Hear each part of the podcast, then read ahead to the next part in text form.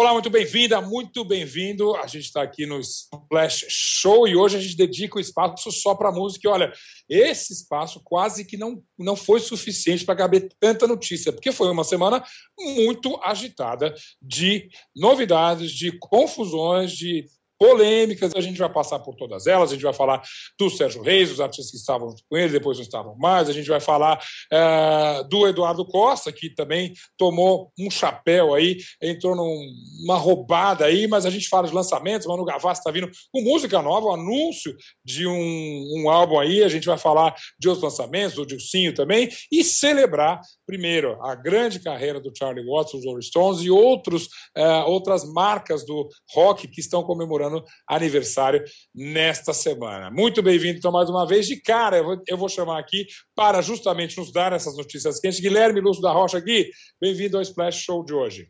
Fala, Zeca, boa tarde, tudo bem por aí? Boa tarde, você, excelente repórter, tenho certeza que você não sossegou essa semana, porque pipocava história e tudo. Eu quero saber de tudo Sérgio Reis, quero saber de tudo Eduardo Costa, mas antes, eu e todo mundo que está com a gente aqui no canal UOL, quer saber da Manu Gavassi, que apareceu meio de surpresa com essa novidade, não é? Exatamente, Manu Gavassi é, chegou até surpreendendo alguns, alguns fãs, né? Ela lançou um novo single, é, Eu Nunca Fui Tão Sozinha, que é, é a porta de entrada para o novo álbum dela, né? Ela que depois do, do sucesso do, no BBB, depois do sucesso de Deve Ser Horrível Dormir Sem Mim também, que todo mundo é, aplaudiu, ela chega Sim. com esse novo, esse novo trabalho e chamou a atenção um pouco algumas declarações que ela, pela até na, nas redes, que ela falou que está um pouco com medo né, estava né, com medo de lançar um novo trabalho, de saber qual, qual seria a recepção do público, mas tá aí, a galera parece ter gostado desse novo trabalho. Engraçado, porque justamente ela, que eu acho até, não só pela carreira artística dela, mas no BBB também, ela teve uma performance incrível de rede social. É, isso diz um pouco da temperatura que estão justamente essas redes sociais. Cancelamento aqui, não gostei, não pode dar nada errado. Mas, de fato, eu também é, ouvi e não tenho o que reclamar. É, é, não, é, não tem uma grande novidade no single, é mais uma vez o que a gente espera da Manu, mas achei competente, bacana. É, os fãs ali não têm do que reclamar, né, Gui? Exatamente. Ela tinha revolucionado né, no BBB com toda a, a estratégia dela. Ela vem né, na, nessa nova cara né, musical. Eu acho que ela deve entregar muito mais nos outros, nos outros singles do, do álbum. Mas eu acho que essa porta de entrada já, já serviu para deixar o público agitado. Você fala que vem álbum realmente. A, a, a Manu é, é, meio dessa geração, para quem álbum é quase uma. É, é um sacrifício enorme, é difícil. Parece que na mesma frase álbum e Manu Gavassi não combinam. Vem mesmo, Gui. Vem mesmo, ela, ela garantiu que vem, vem trabalho novo por aí. Essa nova geração tá, tá acostumada com single, né? Tem gente que acha que, que música é só no YouTube hoje em dia. Não, é, no máximo EP. E olha lá. Né? Exata, né? no máximo aquele EP de cinco, seis faixas e já é um trabalho cheio, né? É. Mas não, parece que vem álbum por aí, vem álbum por aí. Você consegue ler nas entrelinhas esse título da Manu Gavassi, porque você vai sentir falta dormir comigo. É, já, já era uma indireta assim bacana. Nessa, ela, quando ela diz nunca me senti tão sozinha, ela está passando por um período difícil aqui. Olha, é, eu, eu chutaria que ela está passando por um momento de transição, digamos assim, né? De tentar se, se encontrar um pouco ali. E fica. O, o que me deixou de impressão é que ela quis quebrar essa barreira de, de momento de isolamento, um momento mais, mais dark, assim, para é, chegar com, com novidades mais, digamos, mais quentes. Então, ela, ela se desfez desse momento mais, mais introspectiva para uhum. lançar novidades mais, mais quentes, digamos assim. Muito bem. Você tem a data do álbum também? Qual é, qual é a notícia? É breve. É breve, exatamente. Estamos para sair, estamos para sair. Muito bem. Outras novidades dos lançamentos da semana? Temos Dilcinho também, que chegou com o projeto Garrafa na Boca, que é, eu achei bem interessante, assim, o Dilcinho está no momento pai, né, foi pai recentemente, e ele lança esse novo projeto também com uma pegada mais social, assim, né? Como o nome, o próprio nome do projeto já diz Garrafa na sim, Boca, sim. tem um estilo ali de um, um pagode que é próximo é, ali para quem gosta de um bom bar. E parte é, do, dos lucros desse projeto vai ser destinado aos bares é, do Rio de Janeiro afetados pela pandemia. Então, o Dilcinho, com, com a sua arte, né, quer ajudar um pouco do setor que depende da música. Claro, claro, super legal. aplaudo, aplaudimos aqui, Dilcinho, muito bom. Né? E com uma Exato. música boa, como sempre. Vamos, ele segue no pagode ali, raiz e tudo, né? Gente, isso a gente pode esperar dele, né? Exatamente, o Dilcinho que está no, no, topo das paradas aí com o Baby Me Atende, uma parceria, né? E agora ele, ele tenta esse, esse novo projeto super legal. Também vai ter uma parte audiovisual que vai, é, vai pro, pro Multishow também, então ele está ele tá aproveitando essa oportunidade, além, óbvio, do, do que a gente já mencionou aqui, desse projeto também social. E quem mais tem música nova, Gui? E para fechar essa, essa lista de lançamentos, né, a gente tem a, a Halsey, né, que lança é, o seu novo álbum, que também era algo esperado, né, é, a galera já estava ali no burburinho de quando ia sair o novo álbum dela, é, If I Can Love, I Want Power. Então, assim, eu acho que, que o nome, o nome da, do álbum já, já chama atenção e ela também vem com um projeto bem legal audiovisual. A galera que quer acompanhar esse álbum vai poder ir no cinema acompanhar uma mistura do, de, de uma espécie de filme com a trilha sonora do álbum, né? Aqui no Brasil a gente vai ter salas no Rio de Janeiro, em São Paulo Olha. também. Então, é. esse álbum vem, vem com uma pegada bem, bem nova, né? Assim. Novas maneiras da gente ouvir música. Bom, é o que a gente está esperando justamente, ainda mais dela, de uma, uma artista que é super sintonizada ali. Bom, passamos a parte dos lançamentos. Gui, vamos lá. Vamos entrar no que está dominando dominando a discussão musical, que é um nome super conhecido e, até bem pouco tempo, muito querido da música popular brasileira, mais ali ligado ao sertanejo de raiz, ali, como a gente pode falar. Né? O Sérgio Reis é unanimamente uma, uma um nome que era uma referência para o sertanejo ali, e, óbvio, por declarações políticas, acabou uh, meio que sabotando um projeto musical dele. É claro que aqui no, no Splash Show a gente vai deixar pouco o lado político de lado, mas me interessa, nos interessa aqui saber o que, que aconteceu com o disco dele? Parece que oficialmente não existe mais. Oficialmente não existe mais. O filho já garantiu que o projeto, é, entre aspas, foi enterrado, né? ele não, não existe mais. E só para recapitular um, um, pouquinho, né, o Sérgio Reis ele tava, é, ele deu declarações ali contra o STF, se criou um, um burburinho e uhum. pós essas declarações, é, para o lado artístico, começou uma, um debate sobre o, o próximo lançamento musical dele, que contaria com várias participações, entre elas, por exemplo, a gente teria o Guilherme Arantes, né, entre outros diversos músicos, e, uhum. e, e se come, a gente da imprensa né, começou a questionar essa galera, ah, vocês vão continuar nesse projeto, não vão, e a maioria é, decidiu sair do projeto, né, e a partir disso a gente ficou se questionando, pô, tá, mas quem vai ficar? E entre eles, né, a gente teve a Paula Fernandes, a Paula Fernandes foi a única né, artista que quis se manter ali no projeto, que claro. logo depois acabou sendo enterrado. Importante falar, Gui, que esses artistas caíram fora antes mesmo do anúncio de que o, pro, o projeto não existiria mais. Né? O próprio Guilherme Arantes, a, a, a Maria Rita também estaria nesse projeto e caiu fora. A única sobrevivente ali teria sido a Paula Fernandes, que depois que o, o, o disco, o álbum foi oficialmente cancelado, ela chegou a se manifestar, não?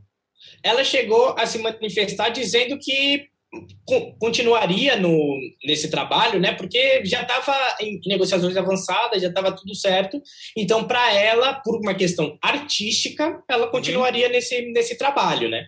É, eu ouvi algumas defesas, acompanhei nas redes também, alguns artistas defendendo o Sérgio Reis. Mas eu até é importante ressaltar que nessas defesas, eu ouvi certamente o Zezé de Camargo, por exemplo, eles é, quiseram ressaltar, acho que nenhum entrou na parte política exatamente, a defesa foi mais pelo lado musical, pela carreira musical, pela representatividade musical do Sérgio Reis. Foi isso?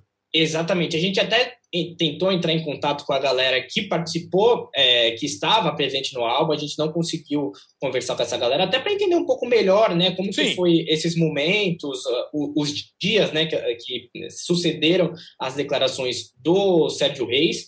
E sobre o, o, Zezé de Camargo, o Roger também do Traje a Rigor é, foi um dos que, que defenderam o Sérgio Reis e quiseram é, ajudá-lo nesse momento, é como você falou, né? Chamou a atenção que essa galera se predispôs, mas todos comentaram que a gente é, respeita muito a carreira do Sérgio Reis e a gente quer Sempre. contribuir, né? Porque, querendo ou não, ele passa por um, por um momento difícil.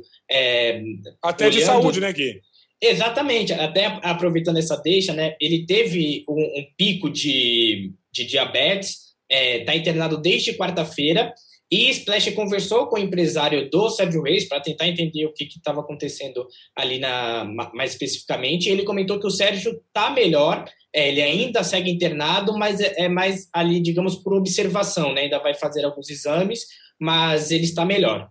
Muito bem. Agora, só me chama a atenção para a gente fechar um pouco esse assunto, que mesmo os artistas que caíram fora do projeto também deram uma, não deram desculpa nenhuma. Eu sei que é sempre delicado, nessa época de polarização, fazer um comentário político, mas do que eu vi da Maria Rita e o próprio Guilherme Arantes, simplesmente estou fora do projeto sem se posicionar exatamente. É o famoso isentão ali, né? Exatamente. É, como você falou, a gente vive num momento complexo politicamente e também no momento onde se pede, se demanda que os artistas se posicionem. Uma então, postura, assim, exatamente. É. O, o Sérgio Reis se posicionou, foi, é, respondeu, por, vem respondendo por isso, e assim, acho que também seria interessante desses artistas explicarem um pouco melhor, tá, eu estou saindo fora desse projeto, mas pelo motivo X ou Y, né? Pra exatamente, deixar um tudo claro. Maria Rita soltou uma coisa, tudo que dizer que não estou mais ali. O Guilherme Arantes, o Splash também tentou falar com ele, a gente não conseguiu. Enfim, vamos ver se eles ainda se manifestam quando na poeira baixar um pouquinho. Aliás, Gui, pra, por falar em poeira, levantou poeira pro lado do Eduardo do Eduardo Costa. Cara, que confusão. Em uma linha, se tivesse a manchete, ele entrou numa roubada. Roubar. É, é, é, eu acho que eu, se tem uma definição assim de uma palavra, eu acho que roubada seria uma, uma ótima definição, né? Pra galera assim, que, ainda, que ainda não viu, que, o que rolou foi o seguinte: o Eduardo Costa tem uma mansão em, em Minas, né, no estado de Minas, e ele colocou à venda. A mansão custa 10 milhões de reais, então, assim, é. A gente pode, pode falar, putz, eu já tive problema de casa de tentar vender, então, mas uma mansão de 10 milhões não é, é todo dia, né? Não é exatamente um puxadinho, né? Exatamente. Ele tentou vender e o, o, jogador de futebol, Fábio Júnior, é, que teve passagem pelo Corinthians e por, por outros clubes, é, tentou é, comprar, eles entraram numa negociação e o acordo era que parte desse valor, cerca de 6 milhões, é, fossem pagos até novembro do ano passado, né? O, esse valor não já foi... estamos em setembro quase e nada do pagamento, é isso? E nada do pagamento. O Eduardo Costa entrou na justiça, o Fábio Júnior nem chegou a ser acionado judicialmente ainda, mas o caso foi, foi para a justiça, né? E a gente entrou em contato com o Fábio Júnior e ele explicou um pouco melhor também o que aconteceu, que na versão dele foi o seguinte, a negociação foi feita, uhum. mas ele nem chegou a entrar na casa. Ele iria é, se mudar, então, mas por, por questões de cláusulas, os advogados dele é, recomendaram que ele encerrasse o negócio ele disse que entrou em contato com o Eduardo Costa e fez um distrato informal. Obviamente, por ser, eh, ser um negócio desse, não um não é assim informal... que você resolve, é, exatamente. Tem que ser né, no papel ali, bem pesado. E ele, então, tomou um calote. Exatamente, ele tomou um calote, a casa ainda segue é, para ser vendida, então quem tiver interesse, inclusive, acessa lá o UOL, dá uma conferida na casa, tá porque ela tá um preço ótimo, né, Gui? Tá um preço muito bom. Exatamente, uma pechincha, digamos assim. Uma pechincha. E na pior das hipóteses, o Eduardo Costa pode sempre colocar no aplicativo de aluguel de quarto ali, né? Esse intercâmbio. Exato. E, né, ali, quantos quartos será que tem essa casa? Assim, é uma casa grande, uma casa grande. Então, creio que se o caso o Eduardo Costa queira morar, ele ainda vai ter um espacinho ali para alugar. Então, é, se ele quiser colocar, colocar à venda, consegue morar com alguém ainda. Exato, ainda, e traz a família toda, uma coisa incrível, muito bom. Gui, obrigado por trazer essa notícia com humor, com informação, com novidades até aí. E a gente segue, você sempre obrigado nos, nos acontecimentos, lançamentos e nos bastidores da música. Super obrigado, Gui. Obrigado você, Zeca. Posse de Bola é o podcast semanal do All Sport sobre futebol. Às segundas e sextas-feiras, eu, Eduardo Tironi, converso com Juca Kifuri, Mauro César Pereira e Arnaldo Ribeiro sobre o que há de mais importante no esporte favorito do país. Você pode ouvir o Posse de Bola e outros programas do UOL em uol.com.br/podcasts, no YouTube e também nas principais plataformas de distribuição de podcast. De volta aqui com o seu Splash Show de hoje, falando de música, é claro, e aí a gente teve uma despedida triste uh, uh, do, do, cenário, do, aliás, do Olimpo do rock and roll aqui. E para falar dela, convido então Pedro Antunes para se aproximar aqui do nosso Splash Show. Tá bom, Pedro? E aí, Zeca, como estamos? Boa sexta-feira para todo mundo. A Boa gente teve essa luto, né? Triste, né? É, um Nossa luto. Senhora. Charlie Watts. Charlie Watts, o responsável por organizar os Rolling Stones, né? Aquele que nunca perdeu a batida uh, e, que, e, que, e que de fato foi considerado, foi chamado pelo, pelo Keith Richards, foi considerado pelo Keith Richards como esse, esse responsável pela existência dos Rolling Stones, embora os Rolling Stones sejam datados de 1962, o Charlie uhum. Watts entrou no comecinho, de 63, mas uh, o Keith Richards dizia que era ele o, justamente o responsável por organizar as coisas, por fazer com que o próprio Keith crescesse, se tornasse o, um dos maiores e mais históricos e importantes guitarristas de todos os tempos. Charlie Watts nos deixou nessa semana aos 80 anos é, e ficamos arrasados. E, claro, o, os tributos foram muito bonitos. É, quando ela já morreu aos 80 anos, com uma carreira. Estava tocando até anteontem, né? Aquela coisa louca. Iria, talvez, se permitisse, iria tocar nessa nova turnê prometida ali. Eu quero saber até do futuro do Rolling Stone, vou te perguntar já já. Mas antes, sobre esses tributos, sai muita coisa emocionante, né, Pedro? É, a, a, gente, assim, eu fiquei bastante emocionado com todos os, os, os óbvios comentários uh, dos próprios companheiros de Rolling Stones, uh, mas a gente puxou um aqui do Nick Mason, que é um companheiro de baquetas, digamos assim, né? Uhum. Porque ele é o baterista do Pink Floyd, era o baterista do Pink Floyd, Floyd banda que já se aposentou, inclusive. E a gente, e eu separei alguns trechinhos para ler aqui para vocês, uh, para vocês verem aqui a, mais um pouco da importância de Charlie Watts. Eu vou abrir aqui, então, entre aspas, pode ser. Uh, ó, ele diz assim: provavelmente ele, o Charlie Watts, foi o mais subestimado dos grandes bateristas de rock and roll. Sem aulas magnas ou livros tutoriais, sem solos, sem ginásticas extravagantes, apenas exatamente com o sentimento certo para a música. Uh, eu acho que esse parágrafo do Nick Mason, que é tão curtinho, mas ele diz tanto sobre tudo aquilo que a gente foi ouvindo de Charlie Watts e às vezes não ouvindo do Charlie Watts, porque na... na, na Boa, às vezes não ouvindo, gostei disso, gostei disso. É, é justamente isso, porque é, às vezes em show de rock, você, Zeca, já foi tanto show de rock, sabe que sempre tem aquela pausa para o baterista fazer os 300 solos deles, sempre tem o lance de o exibicionismo, e o Charlie Watts sempre foi o oposto disso, ele era o cara que, que mantinha a base. A, a, toda a história da cozinha no rock and roll, né, de ter o baixo e a bateria, o Charlie Watts era esse cara que fazia a cozinha completa e, entregava aí num belo de um jantar para você, sabe? Isso é verdade. Que é lindo falar isso. Agora, realmente, você tocou no ponto esse não ouvir. Eu fui selecionar aqui, fazer uma lista rápida, grandes momentos do Charlie Watts, e são raros, inclusive. Até na introdução, a maioria, a grande maioria das músicas do, dos Rolling começam, obviamente, com Keith Richards, ali dando, né, dando uma arrebentada. Mas tem cinco músicas que eu gosto bastante, discos variados, épocas variadas, onde uma introdução da bateria fez fez toda a diferença ali. O primeiro que eu queria destacar aqui é Hang Fire, que é uma música do Tattoo You, que eu adoro, obviamente muita gente conhece o disco pela outra faixa, mas Hang Fire, acho que é a segunda ou terceira faixa ali, e ela trrr, começa até com um Charlie Watts furioso, que é uma exceção ali, né? Depois disso, em Some Girls, tem Miss You, que também é um clássico do, do, dos Rolling Stones, está em tudo quanto é uh, o sucesso, e começa com tum, tum, tum, tum, e vai justamente nessa batida, que como você falou muito bem, Pedro, parece que sempre organiza aquela fúria maluca de Jaggeriana e Richardiana, né? uma coisa louca. Ele traz ali para o centro, Miss You é um exemplo maravilhoso. Out of Our Heads é um outro álbum que tem uma participação dele incrível, uma faixa talvez não tão obscura assim, mas Good Times, que é bem antiga ali, também começa com uma bateria marcante e simpática. Ele estava entrando ali na banda justamente, ele entrou um pouquinho depois, como você lembrou.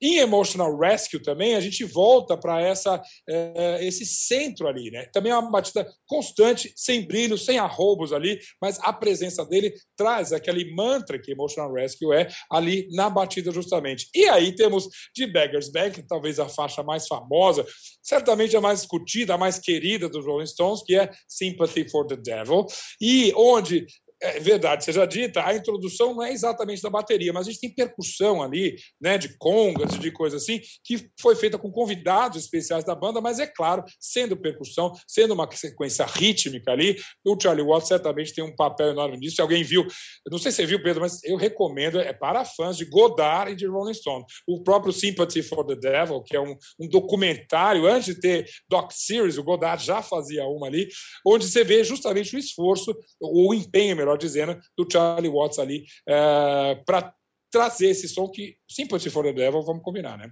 É a única, né? essa batida de introdução, assim, e o Charlie Watts que sempre foi esse esse grande fã do jazz, né?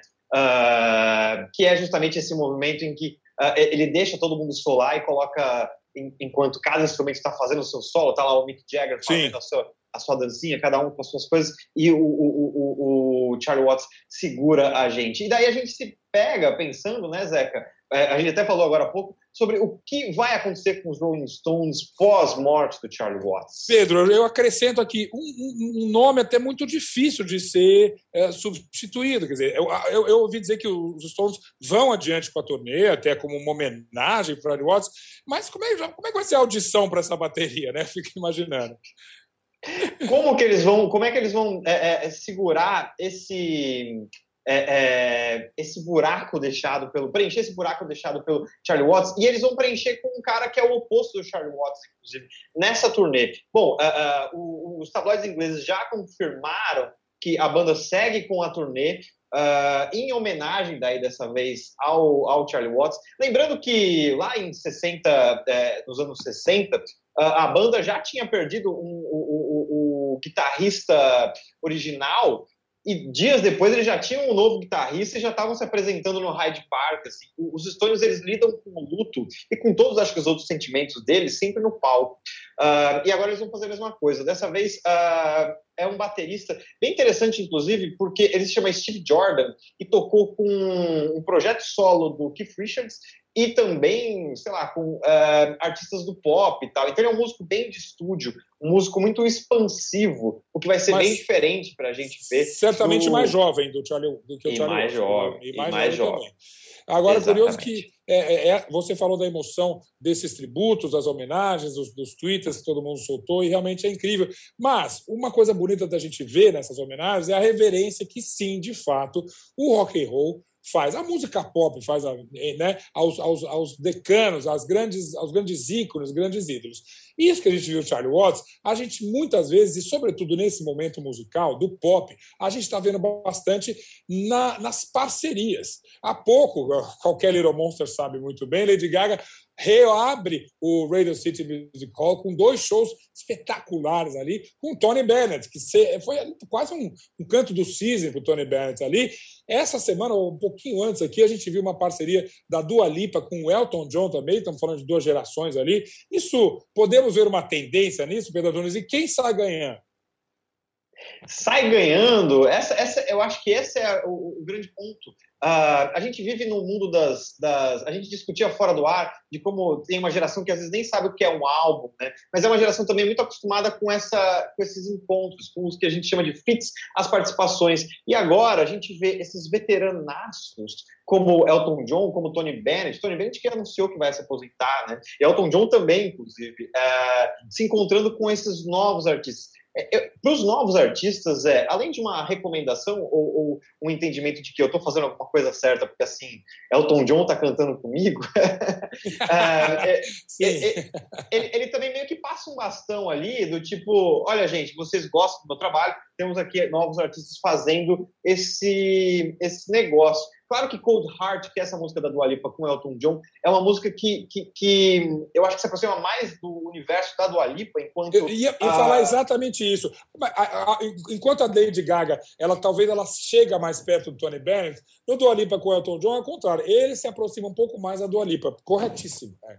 Exatamente isso. E, e, enquanto, enquanto isso, a Lady Gaga, que, que gosta de ser justamente essa, essa metamorfose ambulante, Uh, me desculpe aí pela, pela referência, uh, mas, mas ela, ela, ela se mistura ali ao universo musical do, do Tony Bennett, que, aliás, uh, revelou também recentemente que ele tá, enfrenta um Alzheimer desde 2016. Isso, isso. É. E é o segundo álbum que eles vão fazer. por isso uma despedida tão emocionante. Agora, já vemos, é, né, a Lady Gaga chegou mais perto do Tony Bennett, o Elton chegou mais perto da Dua Lipa. Trazendo para o Brasil, Martinho da Vila e Jonga, quem chegou mais perto de quem? Aí que temos, porque Martinho da Vila e Jonga, a gente tem o, o ambiente do samba com Era de Aquários, do Martinho uhum. da Vila, e ele coloca o Jonga justamente para entrar nesse lugar e falar: vem cá, meu filho, me conta como a sua vivência, o seu, o seu rap mineiro pode se encaixar com esse meu, uh, uh, meu jeitinho aqui. E eles fazem um encontro que é muito bonito, Zeca. É, é, aliás, Era de Aquários é uma grande, um grande símbolo desse, desse ano de 2021. Aliás, o Splash conseguiu com exclusividade o material dos bastidores aí dessa gravação, desse encontro, para a gente conferir. Vamos lá, Pedro. Bora. Para, para, para, para. O futuro. Era de Aquários, uma previsão antiga que dizem que ela está chegando. E quando ela chegar de fato, todo mundo vai se entender, não vai ter mais confusão, não vai ter mais corrupção, não vai ter mais nada. E aí eu pensei em ter a, a palavra de um artista assim mais jovem e resolvi convidar o de jogar. Quem conhece esse rapaz aqui? Aí ele vai dar o seu recado lá. Acho que vai ser legal. Era de aquário chegar quando era de aquário quando era de aquário chegar, o mundo não terá mais pandemia, ninguém com síndrome de pânico, as diferenças sociais. É isso, é o que rolar o que você quiser, rola. Então vambora. Tem Já problema. Era. Já era. Ali depois, depois, depois. Para, para, para, para o ar. Para, para, para, para o ar. Fala de Jonga. Ah, você, você, tipo, dá o um salve pra eu começar. Para de Jonga. Cara, eu acho que é um caso de equilíbrio perfeito entre dois super artistas ali. Curtimos, go... gostamos, né? Gostamos bem. Gostamos. Gostamos. Vem cá, só para encerrar a tua participação hoje aqui com a gente no Splash Show, vamos celebrar um aniversário de 30 anos. Pedro Antunes, qual é o álbum seminal ali que nesta temporada completa 30 anos? 30 anos de Ten, o primeiro álbum do Pearl Jam, uh, a banda mais longeva daquele é, movimento, que a gente chama de movimento, mas enfim, do grunge, uh, que, é, que, era mais um, uma, um, movimento estético, não tanto musical, assim, porque cada uhum. banda tinha uma diferença muito grande. É isso. 30 anos, a gente tá ficando velho, né, Zeca? Uh... Ah, bom, você me respeite, porque eu cheguei a entrevistar Ed Vedder nos meus tempos de MTV, uma entrevista totalmente alucinada, era alta madrugada.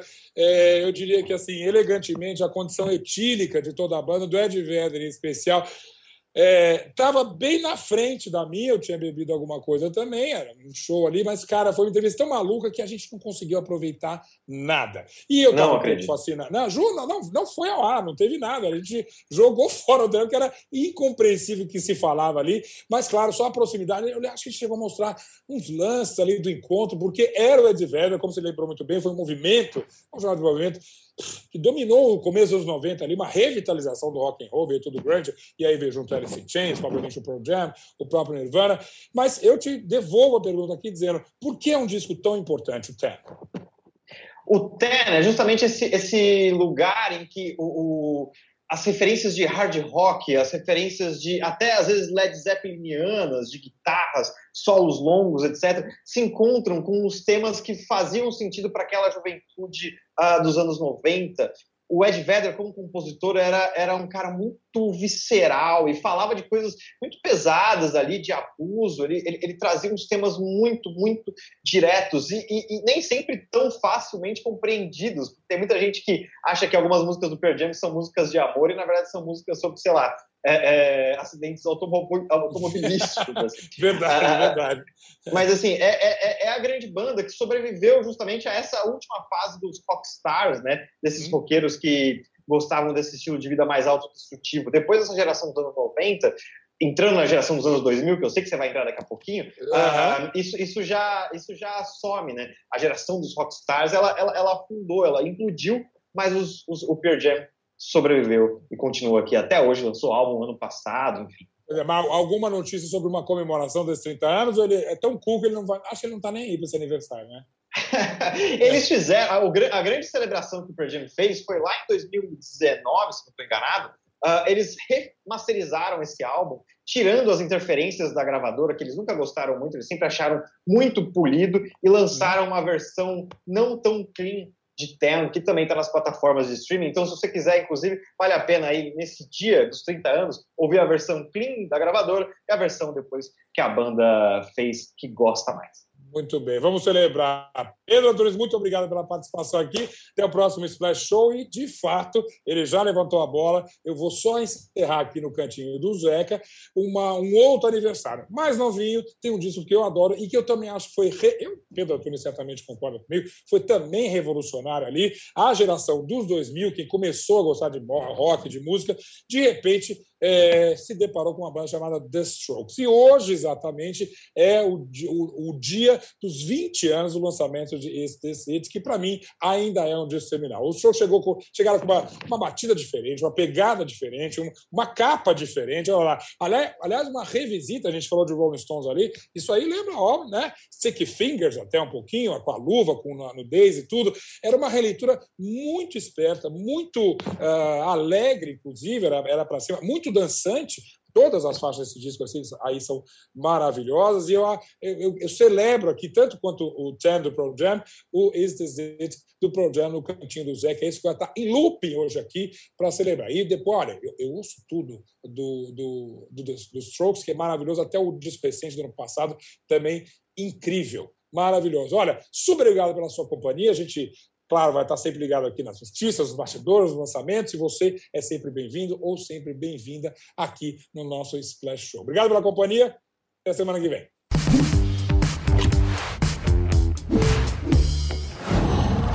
Qual?